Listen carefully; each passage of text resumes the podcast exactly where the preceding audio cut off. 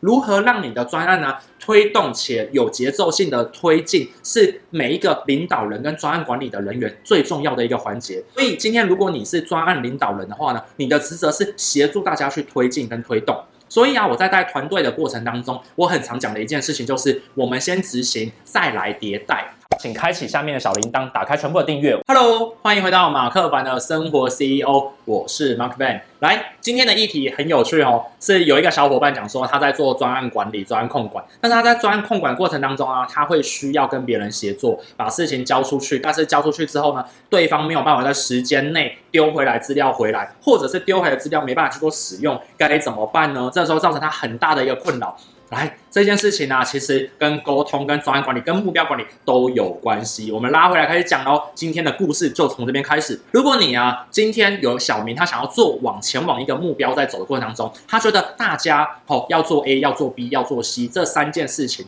可是他交代 A、B、C 做了之后呢，东西都没有回来，他就是暴跳如雷，就想说为什么大家都不回来？这个时候。应该要第一个反省的事情是，是自己下达的指令以及目的有没有讲清楚？因为有可能是他在分享给 A、B、C 三个人要做这件事情的时候呢，大家根本没有在同一个目的上面，而导致没办法达到各自的目标。这个时候啊。纵使交回来的东西也不能够去做使用，那你可以做的事情呢、啊，就是第一，你要去明白自己在交代事情的时候有没有讲清楚目的这个环节。第二呢，是你在交代的时候呢，有没有讲清楚你交代要收回来的这些东西，它必须满足哪些的规范的存在？因为啊，这样子可以帮助大家可以在有效的时间内交出东西出来。好，那这时候就会延伸出第二个问题，有些人呢、他就是不想要照时间交出，他很很常拖延，很常 delay。来，如果你是专案负责人的话呢，其实你就有点。像是领导人，有时候啊，大家会拖延的原因是因为害怕交出来的东西呢，不是你要的，哦，或者是不是你心里满足的的东西，害怕被骂，所以啊，你应该要柔软的姿态告诉大家，我们先把东西交出来就好了，先把东西交出来的过程当中啊，我们再慢慢的修正。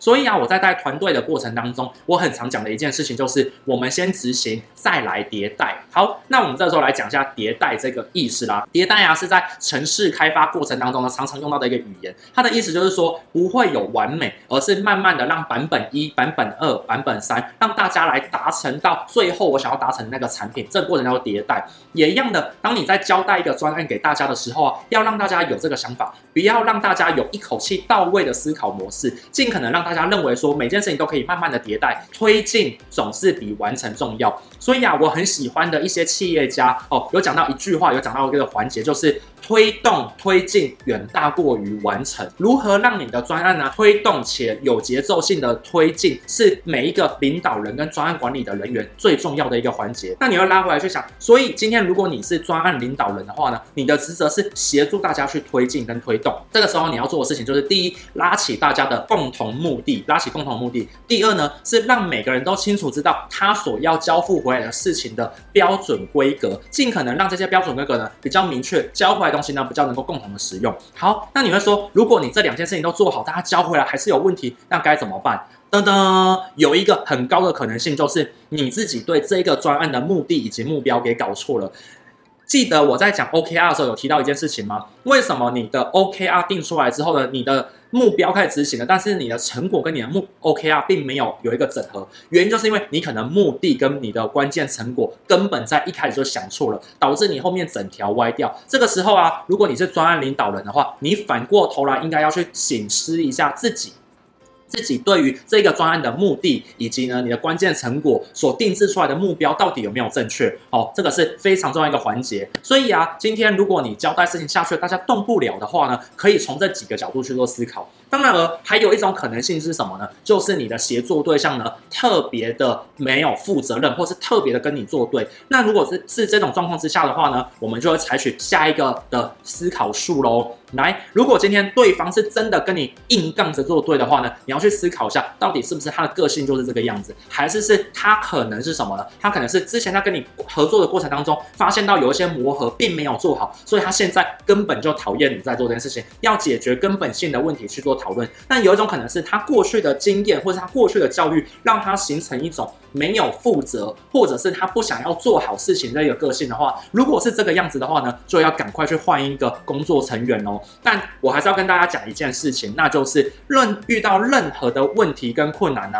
不要先去指责别人。记住，当你指责别人不好的时候呢，其实你有四根手指头在指责自己。所以啊，比较好的一个做法就是，遇到任何的问题，都先反省一下自己可以怎样做得更好，然后啊，再去思考一下怎样做得更好的过程当中啊，你可以具体执行哪些事情。哦，所以有时候我自己在写所谓的这个自我成长的心得的时候，我会问自己这四件事情。哦，也帮助到大家。第一件事情就是我在这一个专案当中，我做对了哪些事情？为什么要问这件事情？是因为很多人呢、做对事情有时候是懵到，好，所以你做完之后你没有检讨啊，你就会想说哇，糟糕了，那下次就又做错了，为什么？所以啊，通常我会问自己第一件事情为什么做到？第二件事情我会问说做到的这件事情啊，下次怎样子更好？因为啊，我的人生哲理很简单，就是每天要比昨天好一点点。所以啊，我这次做到了，我也清楚知道我怎么做到，那下次我要怎么做的更好？这是第二。这个问题，第三个问题是是这一次我做了哪些事情呢？做得不够好哦，或者哪些事情我可以去修正的？来，这个时候啊，我不会讲说自己做得很差，原因是因为我认为每件事情都是可以迭代、可以修正的。所以这一次做得不够好，代表我下次有更好的机会可以做更好，所以先把它列出来，至少知道自己可以改进什么事情。那第四个问题就是这次我做不好的事情呢，我下次怎样把它做到好？OK，当你这样子每次做完一个专案，或是你每天都有给自己这四个问题不停的去问的话呢，其实你就踏入到 Better than yesterday，每天成为更好的自己这一个生活 CEO 的准则哦，跟你去做分享。好，那这一集当中啊，就是在跟大家讲这一个议题哦。有时候你遇到的困难呢、啊，都是因为你的反应所创造出来的。所以啊，遇到困难的时候呢，先停下来想一想，我该怎么反应，才可以去解决这件事情哦。好，那知道跟做到之间的差距在于努力的练习跟执行。练习跟执行的目的是为了养成一个优秀的好习惯，帮助你踏上成功人生的更好方法哦。好，那马克凡的生活 CEO 这个频道啊，基本上面都在讲自我成长、目标管理、创业、行销、自我的认知这些事情呢，来帮助大家。如果你喜欢我的频道的话呢，点击我的小铃铛。然后啊，如果你认为我的内容啊可以帮助到大家的话呢，你也可以把它分享出去哦。我们让旁边的人一起变更好，让这个世界成为善的循环。好，那我是马克凡，我们下个礼拜见喽，拜拜。